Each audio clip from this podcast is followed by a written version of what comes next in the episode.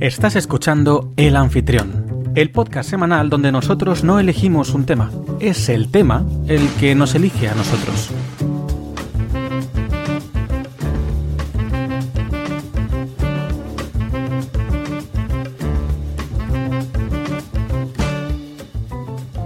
Mi nombre es Rubén Gómez Amaya y soy quien te acompañará durante la próxima hora para que descubras conmigo qué sorpresas nos esperan hoy. Quinta temporada, episodio número 18. Si has llegado hasta aquí, probablemente haya sido porque ya nos conocías o porque te has equivocado. Sea cual sea la respuesta, tienes suerte de escucharnos. Por si no lo sabes, puedes encontrarnos en plataformas como Podimo, Spotify, Apple Podcast, Google Podcast, iBooks o Amazon Music, entre otros. Hoy tengo conmigo a un montón de gente. Patricia González, subdirectora del programa y experta en quejas y reclamaciones. Jorge Pérez, editor y nuestro analista geek de confianza. Alejandro Rufus, nuestro community manager y cinéfilo empedernido. E Irene, que no tengo el apellido de Irene, pero que hoy va a participar también con nosotros y que estuvo en el especial de violencia de género con Patricia el pasado 25 de noviembre. Chicos, equipo, bienvenidos. ¿Cómo estáis? Buenas, bien emocionada. Buenamente. Revolucionado. Eh, es que estamos en tantas plataformas que no es excusa no poder escucharnos, estaba pensando. Y aún así no nos escuchan, ¿te has dado cuenta? Eh, yo soy la número uno. O sea, yo No, te escucho. es que es verdad que el podcast número uno de Irene es el anfitrión. Sí. Es el que la- criterio, con gusto. Creo que la es mi madre, pero Bueno, está puesto ahí en el resumen de 2023 que. En el. Wrapped. qué honor que salir en un rap. En un Wrapped. No sé Rap. rap. Madre mía. Bueno, Jorge, ¿vas a decir algo más? Que aparte de que la semana pasada no estuviste y no has contado nada. Nada, no estuve por tema de trabajo y hoy he llegado por los pelos.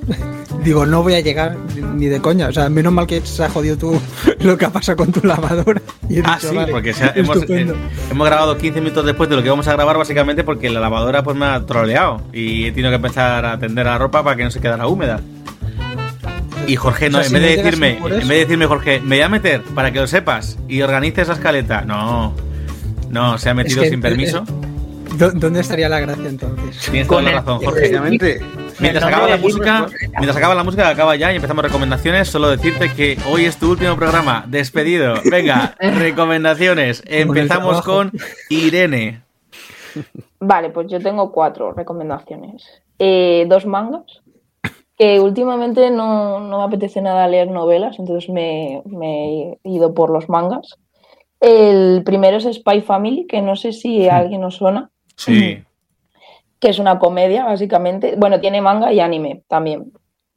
Y, y bueno, básicamente sobre un espía que debe formar una familia y la forma eh, con una madre que es asesina. eh, luego también está la hija que lee la mente de las personas y cada uno tiene que guardar esos secretos y bueno, pues se va haciendo ahí la historia y la trama. Yo recomendé el Eh, anime aquí en, en un episodio.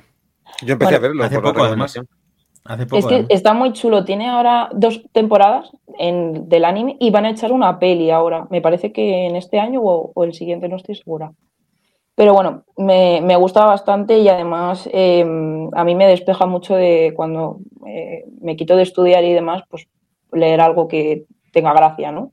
Es muy Y luego el otro, el otro manga, eh, yo no lo voy a decir en inglés porque si no Rubén va a empezar ahí a decir cosas. Entonces, Qué ataque más gratuito, tío.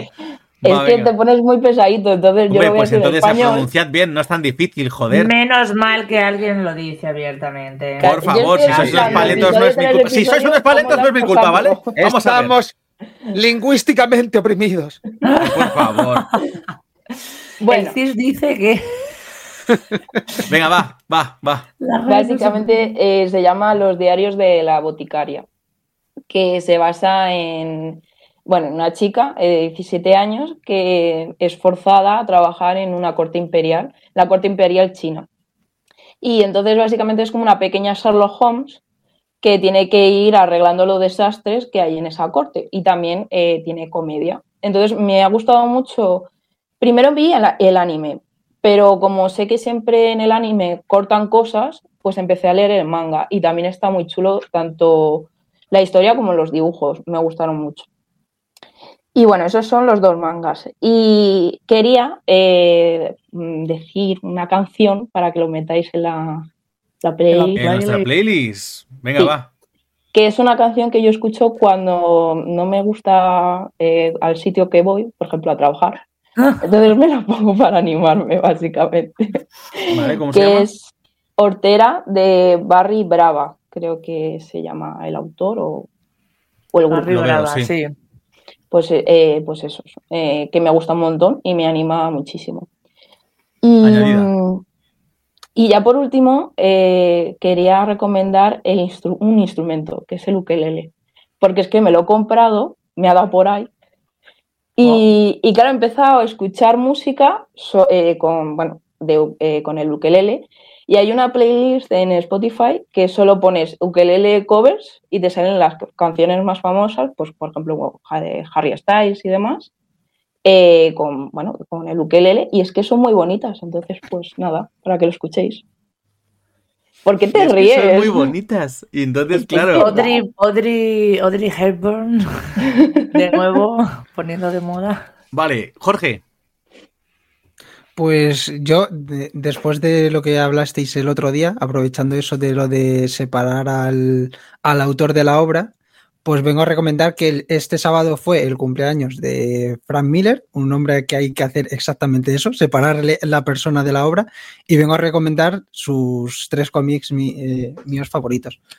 Empie- eh, el primero es el de Sin City, ¿vale? Yo tengo esta colección que está dividido por tomitos, que cada tomo, digamos, es una historia autoconclusiva. eh, y es todo tema de thriller, todo novela negra, y es más el propio dibujo. Tú sabes que ya has recomendado aquí Sin City, ¿no? Esta es la tercera Sí. vez que lo recomiendas, de hecho. que es todo en blanco y negro y demás. Sí, sí, pero es que tenía que hacerlo, joder, era justo su cumpleaños y tal. Y es un, es un dibujante y guionista que me gusta mucho, Vale. así que aprovecho. El Muchas segundo, temporadas. y seguirá, y seguirá. Joder, Jorge. Cambia de recomendaciones ya, ¿eh? Venga, va.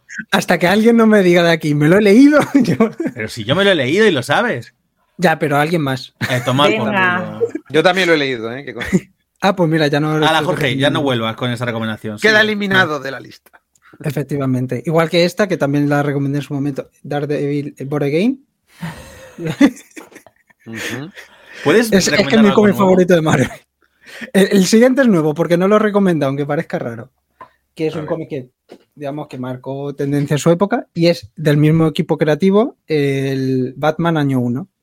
Que este, También este sí que no lo llegué a recomendar. Sí, lo has recomendado. ¿Sí? Sí. Sí, yo creo que sí. Y Porque recomendaste la edición que tenías tan chula, con tantas cosas, que no sé qué. No, pero ese ¿Qué era puta memoria tenéis? De verdad, qué Está- pernos sois. ¿Cómo te puedes acordar Tú de sí que eres todo? pelma, Patricia, cállate. Así bueno, Jorge esos viene con. Viene, Jorge Pues yo viene también vengo a recomendar a lo mejor un refrito. Pues un poquito, seguramente, Patricia. Venga, va. Eh, Lo que nos vuelvo, gusta es un buen refrito, ¿eh? Vuelvo a recomendar Buenismo Anatomía de Grey. Ah, vale. No. Buenismo bien. Ya queda poco para que estén en la próxima temporada. Eh, pero ya os enteraréis cuando llegue ese momento. El caso, Buenismo bien. eh, que ya está exclusiva en exclusivo en Podimo. Eh, sí, Quique Peinado, lo cual, eh, sinceramente, he notado mm, en gran medida su falta. No sé si es porque vienen con un mood un poquito después de lo que le ha pasado a Manuel Burke. Pero bueno, está, mm, está un poco descafeinado, pero me sigue mm, molando. Y me ha gustado mucho que incorporen más a Gema y vengo a traer un momento en, concreto del primer podcast, o sea, del primer episodio que han hecho, que eh, decía, Jue, es que yo soy de la generación que está en la brecha del millennial y, y X. Porque. Eh, o sea, eso, Z, pf, ya no sé, Generación X es la tienda. Venga, Patricia, sigue. Porque eh, soy de las que vibró con el primer, con OT1, pero a la vez estuvo a full con OT 2017. Y entonces Manuel Burke hace un comentario de fondo diciendo, ya no se mide por guerras mundiales, ahora se mide por y dije, es que son como cosas que han marcado nuestra vida. Me hizo muchísima Bueno, en el último episodio, así como un momento muy rápido, empieza a hablar de, de frases hechas que hay que recuperar, como OK McKay, en vez, de, en vez de decir tal, pues cosas así, ¿no? Y entonces empieza pues, un montón de frases que empieza como, joder, es que claro que hay que recuperarlas. Y dice, dice Enar, hombre, ya te digo yo que no me acuerdo cuál era la frase, que decía otra frase, eh, Macanú, no, no me acuerdo cuál era, ¿vale? Dice, ya te digo yo que es mucho mejor que la de por el culo. Venga, va, sigue. Pues así, como que me mola mucho la incorporación de Gema, lo que está haciendo, las aportaciones. Y mi segunda recomendación es una ilustradora que se llama Mercedes de Velard, que probablemente la conoceréis, porque bueno, a lo mejor Rufus no, pero en Madrid, un ¿Por San? Isidro, porque en. Madrid, un San Isidro, hicieron una cartelería impresionante que todos quedamos prendados de ella y a partir de entonces se ha ido repitiendo esa icónica cartelería sobre las fiestas madrileñas y lo hizo ella. La imagen de la ancianita con la niña, eh, una mujer asiática, tal. Yo tengo todos, todos los, eh, me, co- me cogí todos los, em, todas las guías de estas de, de espectáculo que había que venían con, con esas Las ilustraciones guías y de las ocio, tengo sí. Ujú. y las tengo en, en mi cuarto eh, pegadas. Y, y me he enterado hoy de que es ella porque eh, le ha hecho las ilustraciones de su nuevo cuadro a Enar. Muy muy bien, y cuando ha dicho que era la del cartel, he dicho, no puede ser. Así que recomendadísima porque es increíble las ilustraciones de esta mujer. O sea, Mercedes de Velar. Vale, y, En efecto, y no, ya eh, como ha dicho Patrick, no la conozco, en efecto. Yo Vale, tampoco. Pasamos, pasamos a. Aquí a, pro- a provincias no ha llegado, ¿no? Pasamos a No, Rufus. claro. Ah, ¿me toca? bueno, pues. No, no te toca. Pero ese turno. Siguiente. Venga, va, dale. No, bien, venga. Bien, eh, no, mm, quería decir que voy a hablar de una película y de una película que tiene algo de tiempo, porque yo no llego a tiempo cuando toca mi sección, pero cuando no toca, tengo preparada alguna película viejuna de la que hablar. Eso que, que nunca falte. Entonces, lo tengo preparado aquí. Voy a, limitarme a leer lo que tengo preparado. Esta noche voy a recomendar una película que no es demasiado conocida, la verdad. Fue dirigida por Peter Hyams, un director solvente que, sin embargo, nunca ha dirigido un gran éxito de público o crítica pero esta película supo hacerla muy bien. Se trata de 2010 Odisea 2. Aunque me gustaría más que se hubiese traducido con el título en inglés, que era 2010, el año en el que hicimos contacto, pero quedaba muy largo. Yo lo admito que igual no era muy práctico. Es la segunda parte de 2001 Odisea en el espacio y lleva sobre sus hombros la pesada carga de ser la secuela de una película hecha por un genio, con lo cual pues era difícil estar a la altura. Y el gran acierto de esta película precisamente es que no intenta estar a la altura de, de 2001, una Odisea en el espacio, porque estar a la altura de Kubrick pues también eh, tiene una sombra muy alargada, ¿no? Y no lo intenta. Pero a su manera consiguen hacer una película que es muy entretenida, está muy bien hecha, tiene buenos efectos especiales, la historia está muy bien y además deja en mejor lugar a HAL 9000, el ordenador de, de la nave de 2001, una Odisea en el espacio, que, hombre, ya sé que está de moda atacar a las inteligencias artificiales, pero al pobre HAL 9000 se le ha puesto de vuelta y media por cómo se comportaba en esa película y a mí me gusta que a la criaturica pues le den una oportunidad de resarcirse y de quedar bien. Bueno, y aparte que casi nadie conoce la, la secuela. Tú Casi que- nadie, casi que nadie. 2001 Y sale- una secuela y dices. No, y aparte salen muy buenos actores, sale Roy Scheider, John Lithgow y sale Helen Mirren, muy joven. Esa mujer ya salió actuando del vientre materno, ya salió mm, actuando, yo creo que a Shakespeare directamente lo recitaba. Ella le dieron el azote para que llorara y, y ya recitaba totalmente a Lady Macbeth. Es que eh, Helen Mirren es una muy buena actriz, ¿eh? también tengo que decírtelo. Pero Sí, hace muchísimo que no la veo. Bueno, da igual, que nos enrollamos. Pero hace muchísimo que no la veo en general. O sea, bueno, Sí. sigamos. Yo te, tengo una mosca, por lo que veo. Es que justo iba a decir, tengo, y me pasa por aquí delante de mis ojos una mosca de los cojones, ¿sabes? Entonces, bien, mosca, tomar por culo, me sigue. Pues Gran como Jorge y su también. mensaje que pone de, pes- de pescaleta. Eh, abro paréntesis, eh, Rubén tiene fobia a las moscas. No es que mm, fobia. Que os follen a todos. Vamos a ver, tengo tres recomendaciones. Mi primera recomendación es una serie. Yo tengo que venir a decir una cosa importante. Im- Ojalá, ¿verdad, Patricia?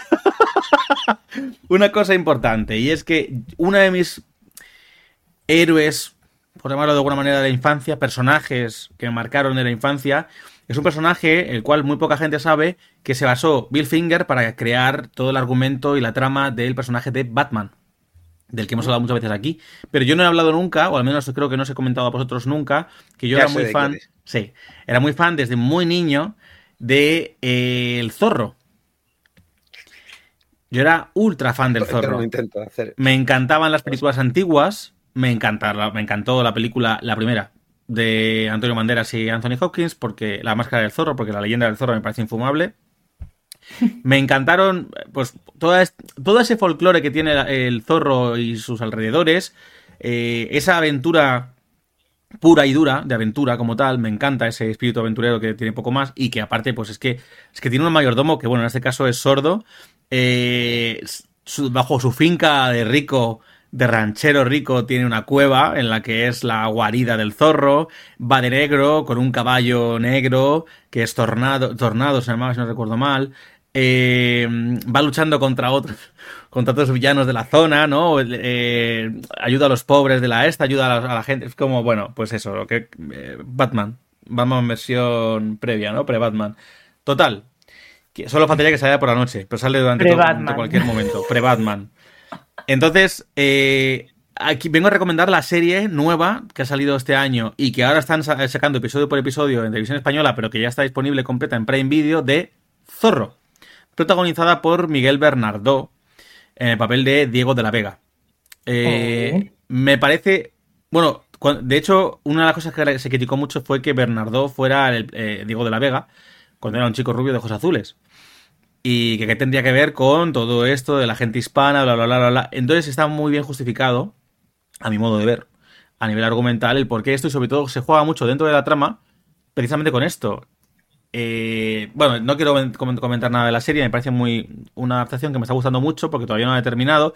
Sí diré que tiene cosas que son un poquito casposas eh, y que, bueno, a ver, eh, leí, una, leí una crítica que me pareció muy interesante que era como una digna heredera de eh, Águila Roja, en el peor sentido de la palabra, en el peor sentido de la, oración, pero porque Águila Roja, quieras que no, pues es una serie un poco casposa, y sin embargo sí que tiene cositas que son más interesantes, están mejor hechas y de verdad que la recomiendo. Porque sobre todo es como aventuras sin pretensiones, que lo echaba en falta. Hacía mucho que no veía un producto de aventuras en el que simplemente era para disfrutar, a pesar de que tenga sus cositas, ¿no? Para, para reflexionar. Y me parece interesante, muy divertida, muy amena y que te enganche y todo al final, ¿no?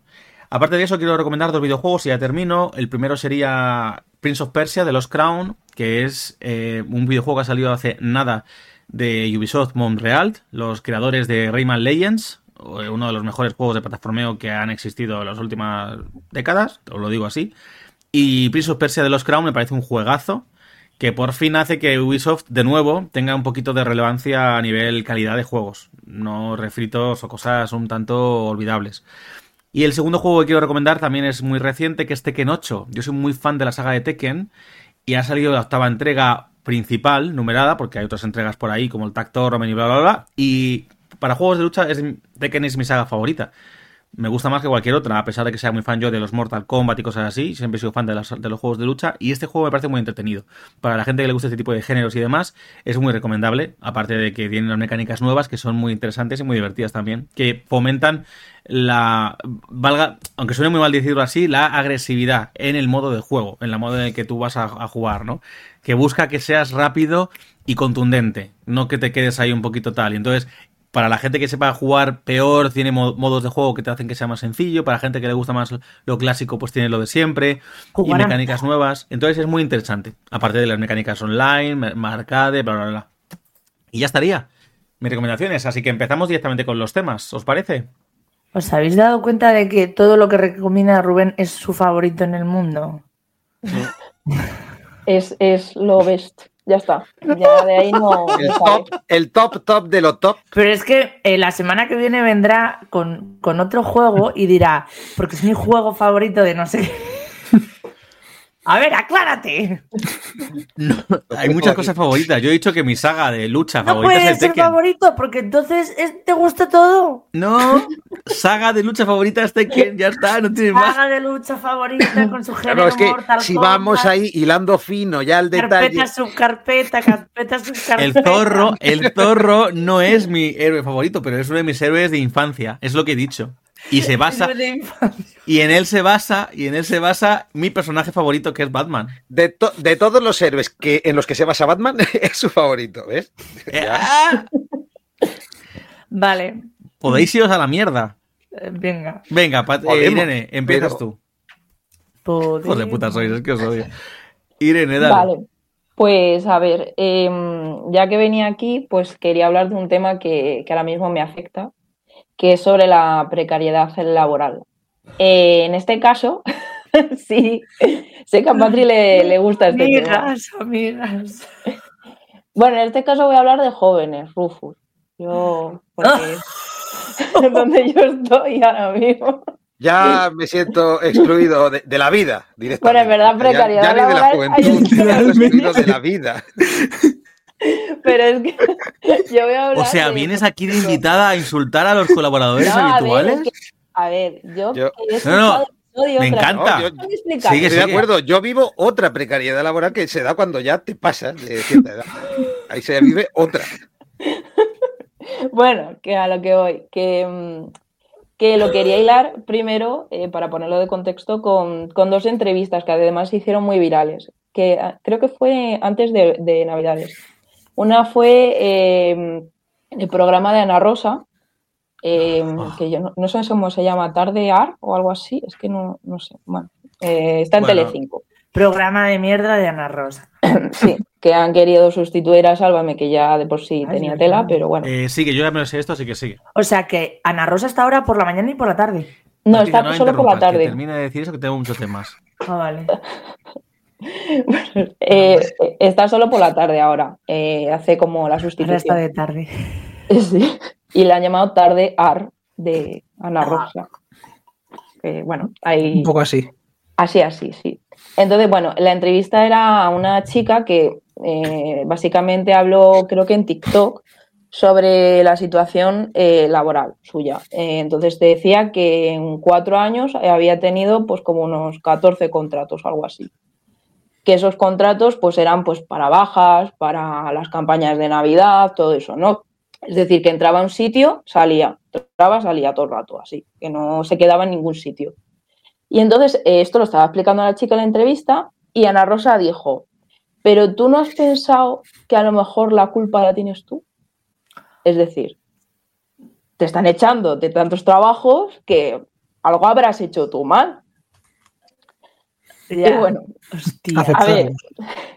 yo es que Ana Rosa mujer- está tan pasada. Jubílese ya, por favor. Deja de hacer el ridículo. Claro, y es que yo cuando oigo a Ana Rosa digo, es que hay gente que de verdad piensa que personas como ella o como yo eh, estamos en esa situación porque queremos, de verdad. O sea, que vamos de trabajo en trabajo eh, haciendo mierdas de horas, haciendo mierdas de contratos, bueno, haciéndonos mierdas de contratos, incluso que yo en un trabajo lo tuve que vivir, eh, eh, teniendo que llamar a la supervisora porque no me habían pagado las horas que me debían. O sea, ¿tú te crees? Pero aún no te las han pagado, ¿no? Las de ese trabajo. Sí, me las, me las, Ya me las pagaron. Sí, sí, me las pagaron. Estos son todos mis contratos desde que empecé a trabajar. ¿Vale? Y aquí he tirado. Aquí he tirado. Patricia, Claro, te y- recuerdo que estamos en un podcast para que puedas describir lo que, lo que estás enseñando. Pues tengo un tocho de folios grapados en mi mano que pesan un quintal. Claro, si es que la Estos son todos situación... mis contratos desde que pasé los 39 años. Oye, mi padre, mi padre que tiene 58 años, nunca ha hecho un currículum en su puta vida. Nunca. O sea, él empezó a trabajar como autónomo, eso sí que es verdad, pero bueno, en varias empresas. Y en esta última no les hizo falta ni siquiera un currículum. O sea, se salió de autónomo, le contrataron y ya está, porque ya sabían la tirada que tenía mi padre. O sea, no les hacía falta un currículum. Y yo que estoy echando y echando y echando, es que nada. O sea, es horroroso. Y tu perfil de LinkedIn depuradísimo y, y te ves todos los puñeteros vídeos de cómo hacer tu currículum interesante, Sí, cómo que hacer una entrevista de no sé No. qué. que dicen que, que ahora hay que hacerlo desde Canva, porque es la aplicación top y no sé qué, pero da igual. Mira, yo llevo años, de- o sea, desde, desde el primer contrato que, que había en ese tocho, haciéndolo desde Canva, que yo tenía un código QR cuando la gente no sabía ni pronunciarlo. Te digo la cantidad de veces que me llamaron, o sea, cero. Me tuve que ir de Madrid, no te digo más, o sea, que ni para el puesto más chuminero, o sea, que... Claro, que además luego son puestos de mierda. Sí, eso claro. que- además la chica lo explicaba en la entrevista. O sea, que eran puestos, pues eso de estar de ayudante de cocina, cosas así, que no estaban dentro de lo que estaba estudiando en ese momento. Era- ella me parece que era derecho, no, no estoy segura, pero bueno, da igual. Que no bueno, eran- resumidamente, Jorge, que no te sientas solo. Que le pasa a todo el mundo, Jorge. No, pues sí, porque. Bueno, es que a mí me ha pasado eso. Yo he cogido un. Ahora mismo el contrato son 15 días. Y literalmente iban a ser 15 días. A mí lo que me ha pasado en esta, en esta empresa en la que estoy, que es una empresa de, eh, bueno, que hacen actividades extraescolares, ¿no? De comedor y todas esas cosas. Y entonces me han cogido, pero me han hecho un contrato, primero, porque la chica estaba de baja, porque va a tener un, bueno, ha tenido un bebé. Pero en su momento, cuando lo, lo iba a tener, me hicieron ese contrato.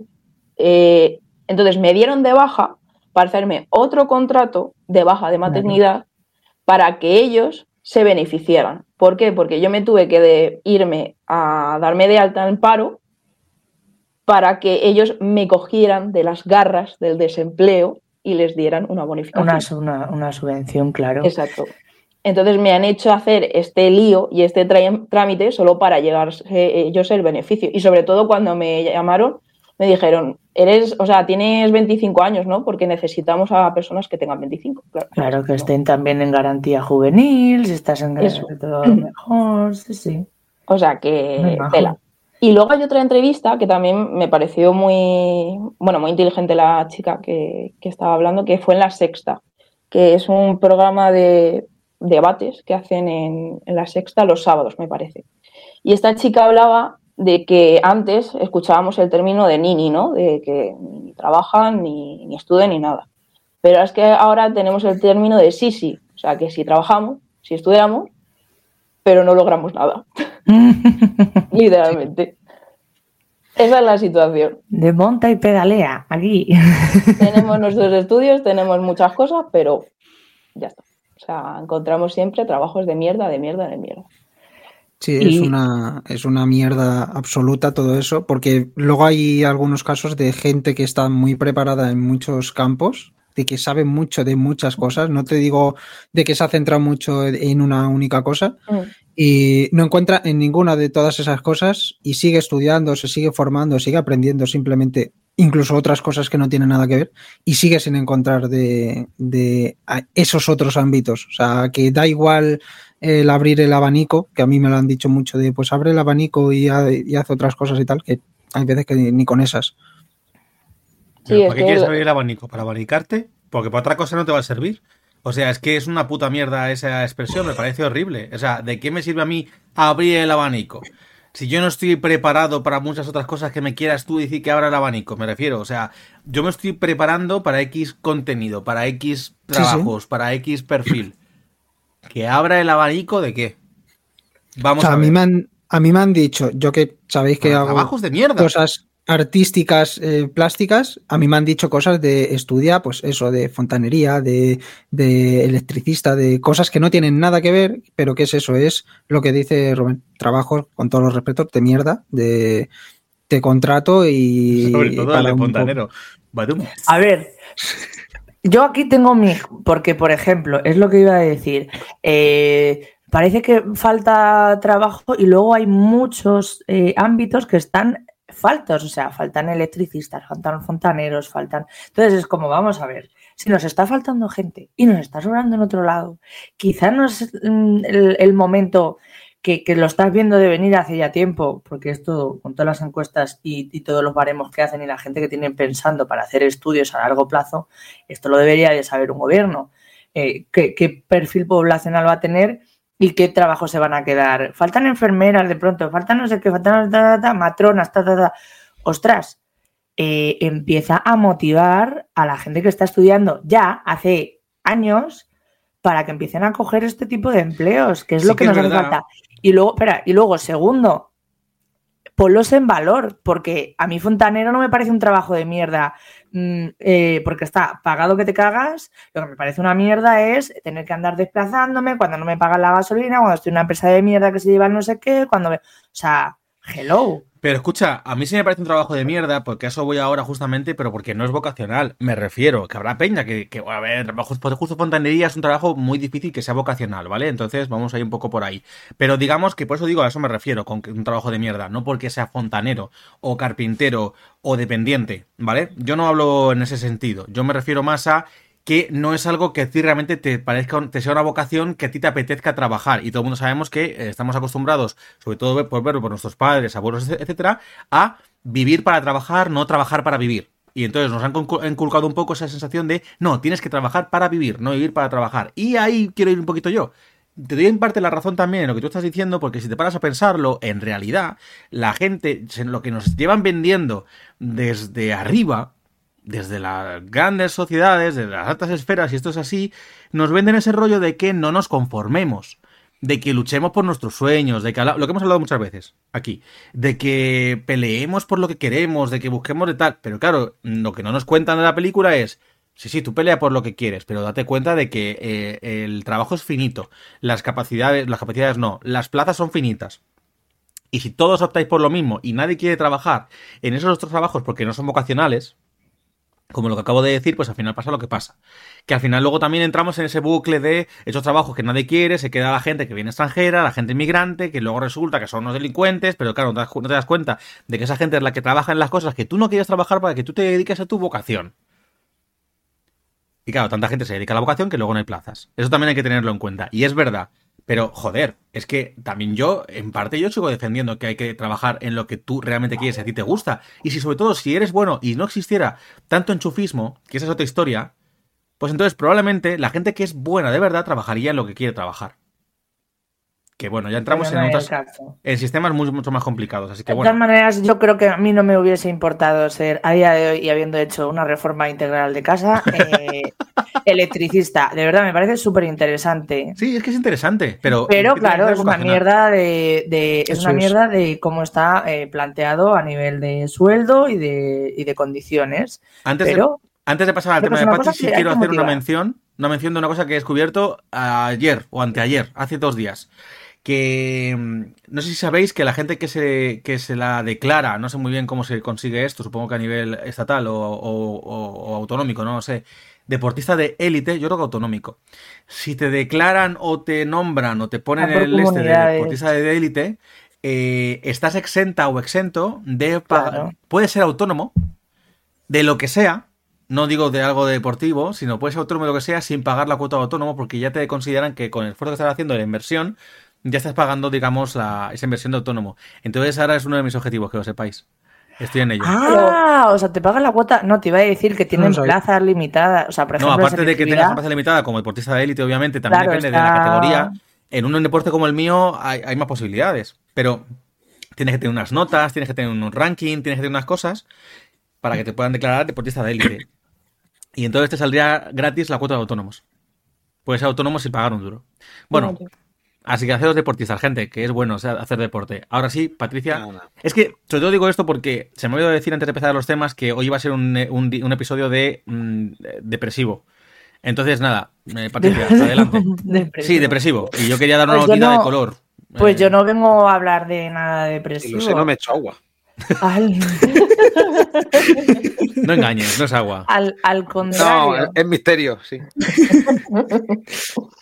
que mm, vengo a hablar de otra cosa. Eh, he estado este fin de semana en una casa rural por el cumpleaños de un amigo y al principio, pues como buena adulta de mierda, eh, obsesionada con toda la lista de cosas que tiene pendiente por hacer, diciendo, madre mía, qué mal me viene en realidad este fin de semana, irme todo el fin de semana, de viernes a domingo, aquí a celebrar la vida con mis amigos a los que tanto quiero. O sea, es que ya a, a ese punto lleva una cabeza trastornada por el sistema. No, y cuenta cómo tú ibas recibiendo toda la película que tu amigo, no me decía el nombre por, por su privacidad, pero cómo tú, pues yo quiero decir tú, dilo, pero toda la película de tu amigo para la, la invitación de tu, a su cumpleaños. Ah, claro, es que nos ha ido envi- enviando cosas por, por el WhatsApp eh, vídeos de un muñeco de Sao, montajes de vídeos, bueno, súper currado, ¿sabes? En plan, íbamos a una experiencia que no sabíamos lo que era, no íbamos de casa rural, 20 personas, no, no, íbamos a una experiencia,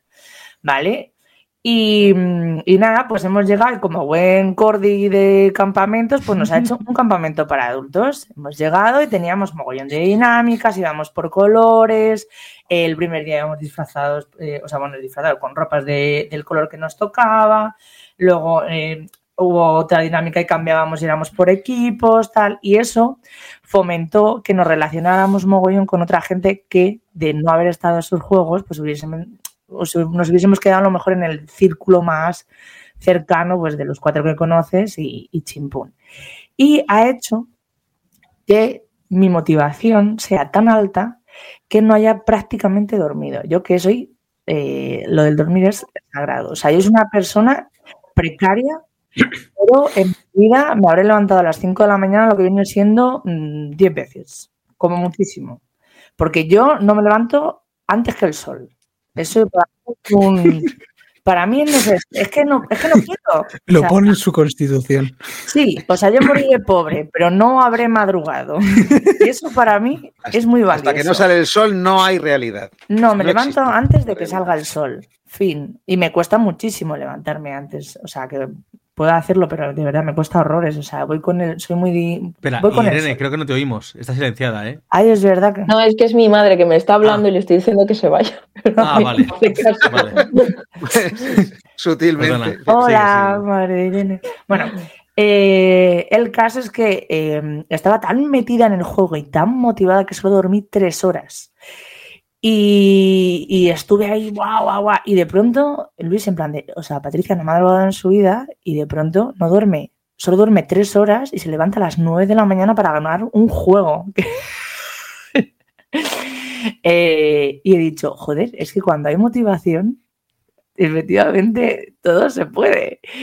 Y, y he dicho, eso te lo da el juego, porque solo he hecho eso el día de la noche de Reyes y, y- y el otro día, este fin de semana, para ganar un a juego. las- le- levantarse a las nueve. Estamos hablando. Entonces, vengo aquí a reivindicar la importancia. Como sinónimo de madrugar. o sea, estamos usando levantarse a las nueve como sinónimo de madrugar. ¿no? Habiéndome acostado a las 5 de la mañana. Da igual. Horas. Claro. Para mí, para mí, cuatro horas es eh, un exceso de Yo sueño, no ¿eh? voy a contaros por qué, pero os diré que yo he dormido tres horas y he ido a trabajar y he hecho todo. O sea que vamos a ver. Estáis fatal, pero es que yo tengo que dormir 7 horas Yo y media. Día dos horas, tres. Pero tú estáis eres un fatal. abuelo y a los abuelos les pasa eso. Ah, sí. Y luego nos quedamos, lo que decimos aquí, clisados. Nos quedamos clisados así. Que se despiertan a hacer pis y ya no duermen. Pero es que yo no me, yo no me he echado una siesta desde Como nos dormimos, 1998. peor todavía. O sea, ah, cuando nací yo. Es que hay gente, hay gente que dice, no, no, yo no duermo nada, pero luego se casca unas siestas de pijama y orinal. ¿Sabes? Que es que tela. Tampoco. Bueno, el caso, que lo importante, el juego, porque además iba hablando con un amigo y me dice, tía, hemos hecho una dinámica en el trabajo súper chula. Y yo es como, como esas dinámicas de colaboración, 300 y un millón, ¿sabes? Pues nos lo pasamos increíble. Digo, pues hay que es que hay que jugar más. Es que los adultos ya solo quedamos para comer y contarnos el último chascarrillo político, Escucha, eso tú. el vídeo de YouTube de no sé qué. Eso tú. Pero- pero o sea, no, no, de verdad, hagamos una- perdóname. Ya, tú y mucha gente, y muchos adultos, tienes toda la razón. Pero eso tú. Rubén, porque, el 90% de los adultos. Ok, pero es que Tú yo. te mi relacionas con vida- adolescentes. mi filos- No, perdona, guapa. Pero es que con los adolescentes y con los adultos con los que me relaciono, intento jugar constantemente. Porque es que creo que es clave. Y tú lo sabes. Y tú, Tu que me grupo, conoces, tu lo sabes. grupo de tu edad no juega. Perdona, con mi grupo de mi edad oh, ahora mismo, no lo iba a contar, no lo iba a contar, pero con mi grupo de mi edad ahora mismo, con los que también voy a entrenar, algunos de ellos, cada uno somos de nuestra padre y nuestra madre, No te digo con la gente que vas a entrenar. lo que tú quieras. Vale, con el grupo ahora mismo estamos hablando de montar una pequeña banda para covers. Vale, vamos a hablar luego en privado que no quiero yo tirar de la manta de la mierda. Pero el 90% de los adultos, el 90% de los adultos, sus que- quedadas son me- que quedamos a comer, quedamos a cenar, Algunos juegan, quedamos pero de otra manera, quedamos que- Sí, por eso digo, yo quiero aclarar que cuando Patricia dice hay que jugar más, no se refiere a las tragaperras ni tipo Exacto, de- exacto. Por aclarar desde Buen aquí, apunte. desde- Venga, Buen pues apunte. entonces sigamos con el tema de Rufus. Rufus. Rufus tiene un tema del que se acuerda perfectamente. El, tema de Rufus es. No, en serio, sí me acuerdo. Parece que no, pero. Pero sí. El tema de Rufus es. No sé por qué sabía que te iba, a pillar, te iba a pillar. Es que lo sabía. Lo sabía. Que me, Venga, va. que me ves la cara, la mirada en blanco, perdida, en algún lugar de mi pasado. Y, y- y claro, pues. No, mi tema es: me preocupa la crisis del cine. Ya está, era un tema breve que quería expresar con esa frase. No, eh, no, o sea, mi tema no es la crisis del cine. A mí me da igual. Es decir, si yo qué sé, si Ben Affleck no se puede comprar otra mansión, me da lo mismo, ¿sabes? No, no me preocupa. Pero lo que lo, mi tema es que me preocupe. ¿Por qué tengo yo que dedicar tiempo a que me que me preocupe en mi día a día la crisis del cine? Hay una crisis muy fuerte del cine. Casi ninguna película del año pasado hizo una taquilla decente, con lo cual eso ha puesto en peligro muchas otras películas para este año. ¿Y por qué sufro yo tanto con este tema? Que dirá la gente, ¿qué más te da? No, no me da igual porque yo quiero ver Misión Imposible 8. Iban a estrenarla este año Sí. y la han pasado a 2025. Vamos a ver, que yo ya tengo una edad. No me podéis ir alargando las cosas porque cada vez hay más riesgo de que no termine de verlas. De que Yo este giro que no me lo veía venir. Yo No, este ya giro no. no me lo veía venir. Yo pensaba que Es decir- decir, porque no hay inversión en películas independientes, porque ya no hay tal. porque- No, no. No, Porque no voy voy a ver ahí. Misión Imposible Exactamente. 8. Bueno, es decir- puede que no. Yo quiero ser positivo. Puede que, Puede que no. Pero eh, vamos a ver. Bien, eh, vamos a ver una cosa. La gente a veces no lo entiende porque de pronto ve Misión Imposible, eh, la, la 7, la de Dead Reckoning.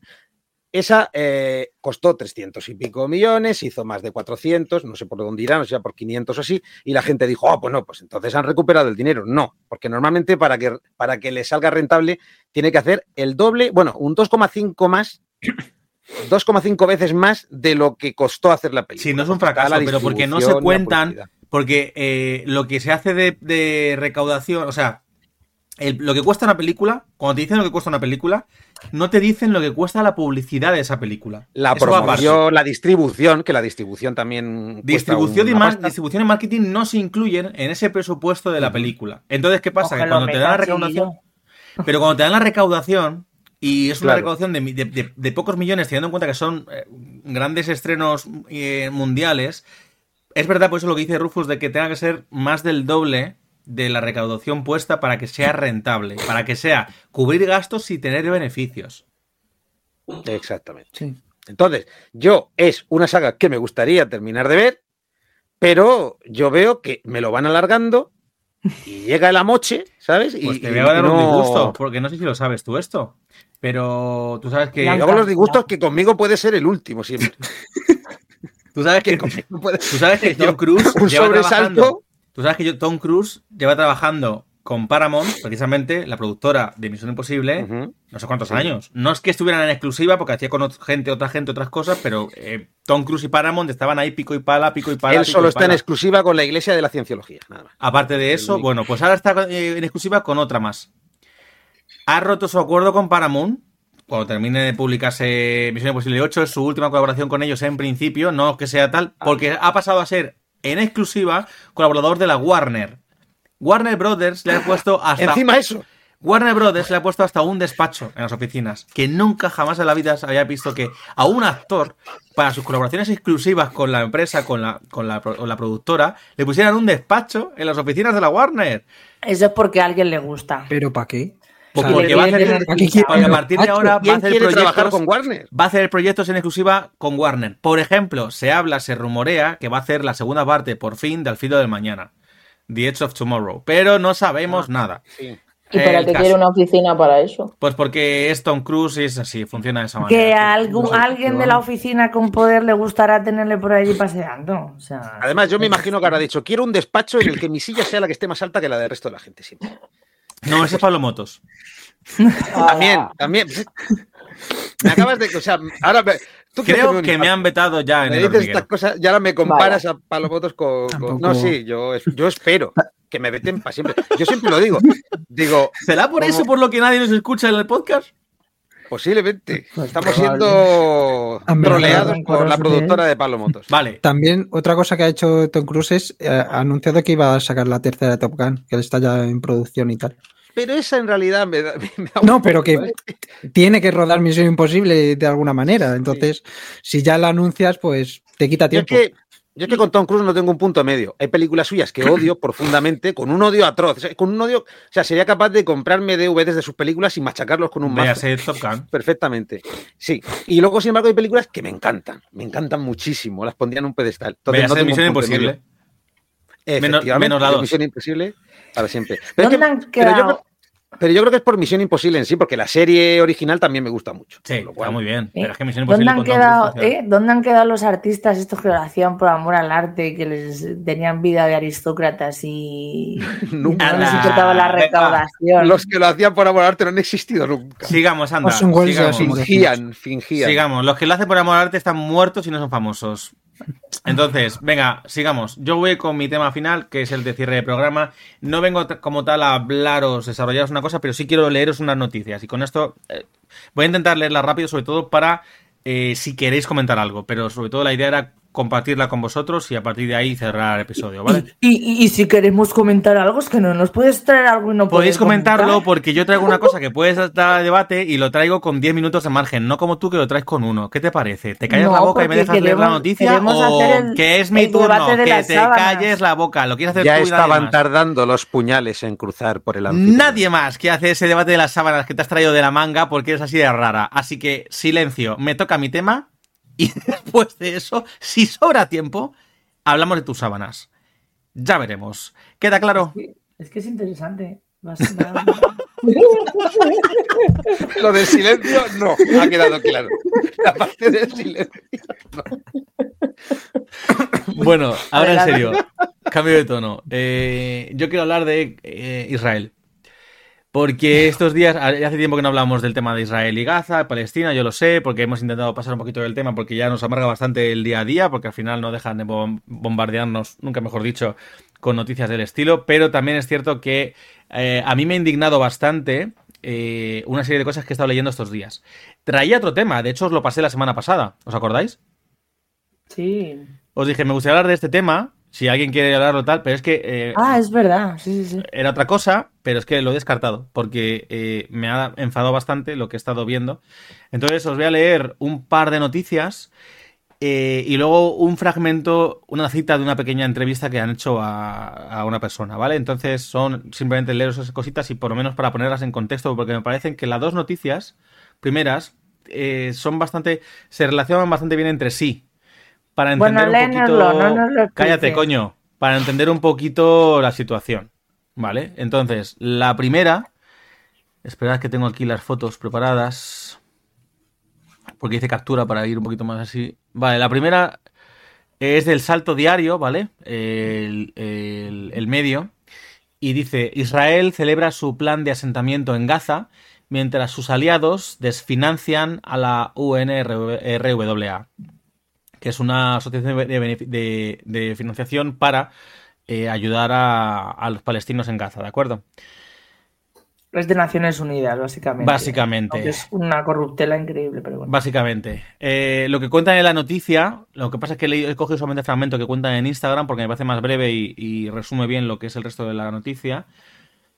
Se ve a una foto con un montón de gente bailando con focos y no sé qué, ¿no? Y entonces se dice, bailan eufóricos entre la multitud. Son los ministros de Seguridad Nacional Itamar Ben Gavir y de Finanzas mm, Bezalel Smotrich, dos de los 12 miembros del gobierno pertenecientes al Likud y otros partidos de extrema derecha que participaron ayer domingo 28 de enero en una conferencia en Jerusalén para lanzar su proyecto de futuro para Gaza, cuando den por terminada la limpieza étnica de la franja la instalación de colonos por todo el territorio.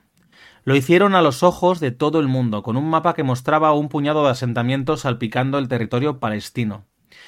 El jolgorio de los ministros y colonos israelíes se da en un fin de semana en el que el número de palestinos asesinados ha alcanzado los 26.422, según las autoridades palestinas, mientras una docena de estados, de estados han anunciado que detendrán la financiación de la UNRWA, la Agencia para los Refugiados Palestinos de la ONU, después de que Israel acusara el pasado sábado a 12 de sus trabajadores de tener lazos con Hamas y la yihad islámica. Cito, los palestinos de Gaza no necesitaban este castigo colectivo adicional. Esto nos mancha a todos. Reaccionaba el sábado el secretario general de la UNWRA, Philippe Lazzarini.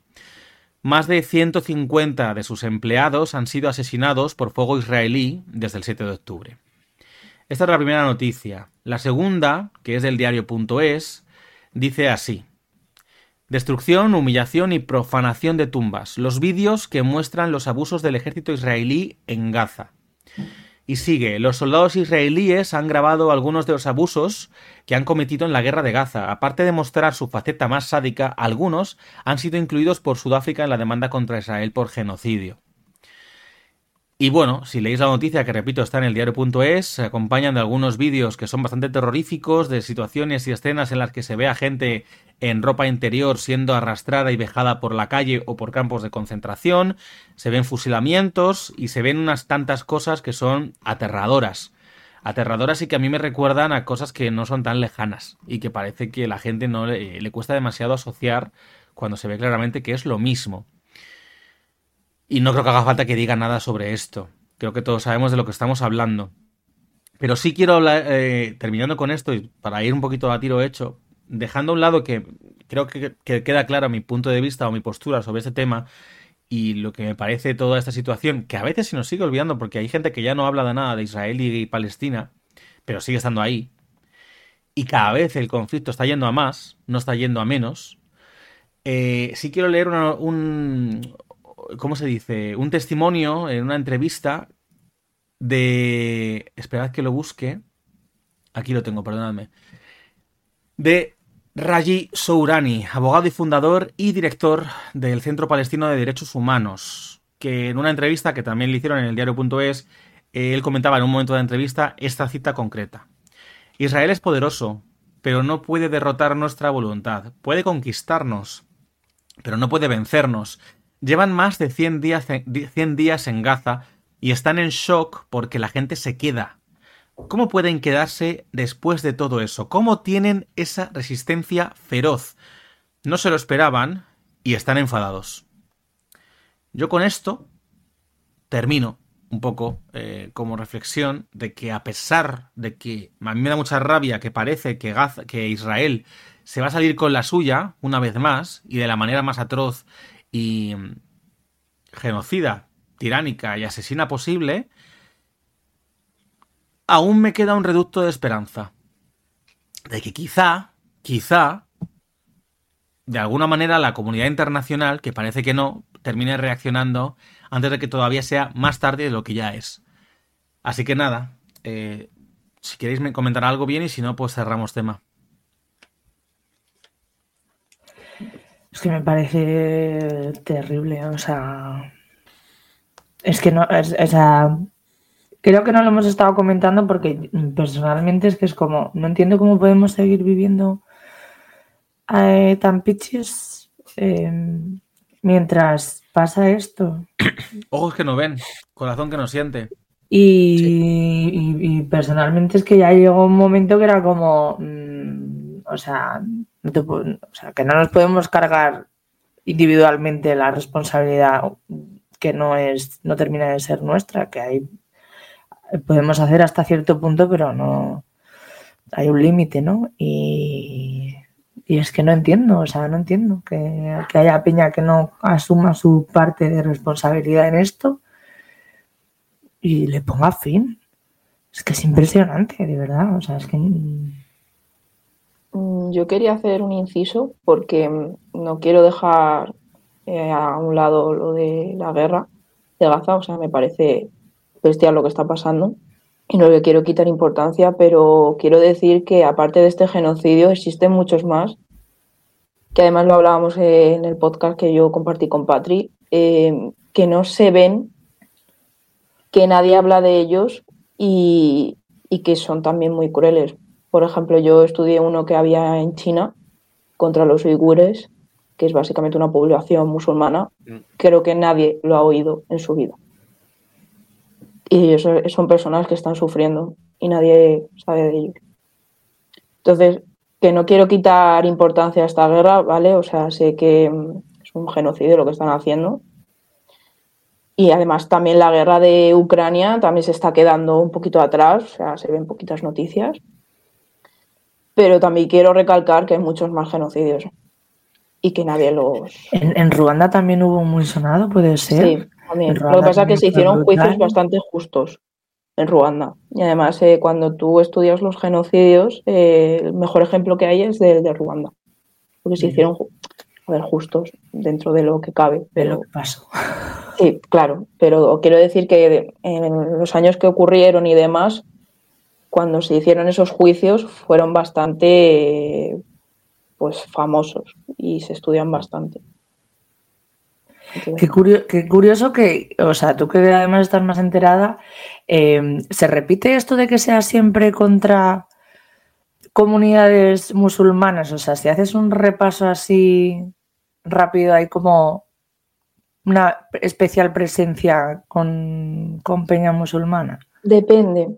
Es que, por ejemplo, yo estudié el genocidio armenio y eso era contra personas cristianas. Cristianos armenios, sí. Claro, Mm. entonces mm, depende de la situación, depende de la sociedad. Por ejemplo, eh, si nos vamos a América Latina, aquí tenemos una situación más paupérrima. Eh, aquí van contra pues, gente que son indígenas, o sea, a machete, pero a Es machete, a que machete. yo creo que, que monstruos hay en todos los lados y religiones, ¿eh? Sí, Entonces, No, es gente que va contra los intereses mm, generalmente del, del capital, o sea, porque la cuestión Sí. indígena es una cuestión de números, vamos. o sea, colectivos pequeños que pueden quitar perfectamente. o menos lo de poderosos, no Palestina- tienen por qué ser pequeños, ¿eh? Simplemente menos poderosos. Sí, o sea, quiero de- decir que, está, que son colectivos reducidos, o sea, que no tienen la mayoría, por decirlo de alguna manera. Pero no son poderosos, claro. ¿Algo más por aquí, los chicos, o cierro ya? Yo, yo nada más. Rufus. Vale. Eh, Patricia, espero que puedas dejar el debate de las sábanas para la semana que viene. Yo creo que es un debate atemporal, seguro, seguro, Sí, claro que es atemporal. lo sabía yo. Así que lo dejo para la semana que viene, ¿te parece? Vale, sí, porque además eh, con estos dos segundos, eh, ojalá se haga justicia. Yo es que me parece importante por lo menos mencionarlo. Ahora bien, vamos a pasar a la sección que me toca a mí. Venimos a hablar de una película que a mí me encantó, es del 2000. eh, no sé si, ha- bueno, yo creo que Rufus la ha visto seguro, pero no sé si alguien más la habrá visto. Y la dirigió Ang Lee y puso en el mapa en Occidente a los que no lo conocían, por supuesto, a Michelle Yeoh, aunque era muy conocida también ya, y a otro actor, es que no quiero decirlo, prefiero que lo veáis, pero bueno, la película en cuestión es Tigre y Dragón. Adelante con ella. Oh. Eh, ¿Sabías que el escritor Wan Tu Lu escribió la pentalogía de hierro compuesta por estas cinco novelas? La grulla asusta Kun Lun, Espada preciosa horquilla de oro, Fuerza de la espada brillo de perla, Tigre agazapado dragón escondido, Caballero de hierro jarrón de plata. Nosotros nos vamos a detener en la cuarta novela, de la cual el director Ang Lee hizo una adaptación, una adaptación libre, en el año 2000 y que llegó a nuestros cines con el título de Tigre y Dragón. Y vamos a hablar de ella con fundamento. En la China del siglo XIX, Li Mubai, un hábil guerrero y maestro de artes marciales, decide retirarse de la vida de luchador y entregarse a la tranquilidad. Antes de cumplir su deseo, confía la espada celestial a Yu Shu Lian, su amiga y compañera. Sin embargo, la espada es robada por una joven noble, Yen Yu, quien sueña con una vida llena de aventuras. A medida que Li Mubai y Yu Shulian intentan recuperar la espada, se ven envueltos en un intrincado juego de lealtades, secretos y amor prohibido, desencadenando una serie de enfrentamientos espectaculares y revelaciones sorprendentes. Tigre y Dragón está ambientada, como contaba su sinopsis, en la China del siglo XIX durante la dinastía Qing Este periodo se caracterizó por multitud de conflictos internos, grandes tensiones sociales y el declive del imperio chino, lo que derivó en el comienzo de la República de China. Hay que tener en cuenta que el momento en que se desarrolla la película, la dinastía Qing estaba muy mal vista por la gente. Se veía a un imperio débil sometido a constantes desafíos, incluyendo la presión de las potencias occidentales, rebeliones internas y una sociedad en cambio. La trama refleja la agitación y la lucha por el equilibrio y la justicia en este contexto. La película no solo utiliza el contexto histórico como telón de fondo, sino que también explora profundamente la cultura china, incluyendo las tradiciones de las artes marciales, el respeto por la familia y el código de honor que define las relaciones entre diferentes personas y sus contextos sociales. La historia captura la esencia de la literatura guxia, un género que celebra héroes errantes con habilidades marciales extraordinarias. En esta época los guerreros errantes eran comunes y la trama de la película aprovecha esto para sumergirse en este mundo de honor, venganza y aventura. Ang Lee, siendo un director taiwanés, se embarcó en un proyecto que fusionaba la estética china con las técnicas cinematográficas occidentales, buscando crear una obra única que conectara con el público americano y europeo. La película se rodó principalmente en China con localizaciones que incluyen la montaña amarilla y la ciudad prohibida, ofreciendo una autenticidad visual a la historia. Chow Yun-fat y Michelle Yeoh inicialmente fueron considerados para intercambiar roles en la película, pero finalmente se decidió que interpretarían a Lee Mubai y Yu Shu Lien respectivamente. La producción fue una colaboración internacional entre Taiwán, Hong Kong, China y Estados Unidos, con un equipo creativo diverso que aportó distintas perspectivas a la película. La película contribuyó significativamente a la popularización del género wuxia en el mercado internacional, mostrando que las películas asiáticas podían tener un atractivo global.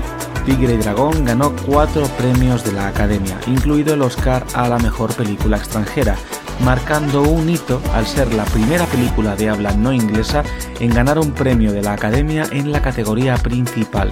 El guion se basa en la novela homónima de Wang Tulu, pero la película se aleja de la trama original en algunos aspectos para darle su propio enfoque cinematográfico.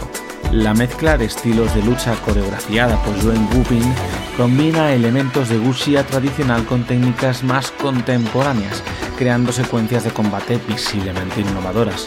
Pero, ¿qué estilos de artes marciales se ven en la película? Se destaca el estilo de lucha Gudan Chuan, conocido por su enfoque en movimientos suaves, circulares y la utilización de la fuerza interna, la llamada Neijia. Esta técnica se exhibe en varias escenas, especialmente cuando Li Mubai y Yu Shulian entrenan juntos. La fluidez y elegancia de este estilo se destacan en las secuencias de la casa de Mubai. La película presenta también impresionantes secuencias de lucha con espadas, mostrando la destreza de los personajes en el manejo de este arma tradicional, aunque no es el único arma que aparece, debo decir. Las escenas de combate con espadas son notables, especialmente la pelea entre Yu y Shulien en el tejado. La película destaca la destreza en el manejo de este arma mezclando gracilidad y letalidad. Li Mubai es un maestro del Tai Chi, un estilo que se destaca por su fluidez, equilibrio y la aplicación de la fuerza interna. La película resalta la belleza estética de este arte marcial. Como he comentado antes, la película homenajea al género wuxia tradicional que se centra en héroes errantes con habilidades extraordinarias, vuelos espectaculares y un código de honor. ¿Te han gustado estos datos y curiosidades? ¿Te gustaría saber más acerca del cine de artes marciales y otras películas del género? Pues lo primero, recordar que esta sección no podría haberse creado de no ser por la colaboración de la Escuela Superior Gudao. Y no te pierdas nuestra siguiente sección de Kung Fundamento en el Anfitrión Podcast. Pues hasta aquí el episodio de hoy. Oyentes, si no lo haces, te invito a que sigas nuestras cuentas de Instagram y TikTok, arroba podcast el anfitrión. Allí publicaremos todos los episodios según vayan saliendo, así como novedades y los momentos más rescatables de cada uno de ellos. Seguidnos, dadnos amor y si queréis nos dais vuestro dinero, que tampoco nos vamos a quejar. ¿Cómo? Pues sin pagar un solo céntimo, únicamente haciendo algo tan sencillo como escucharnos a través de Podimo, tu, tu plataforma de podcast favorita, donde nos pagan.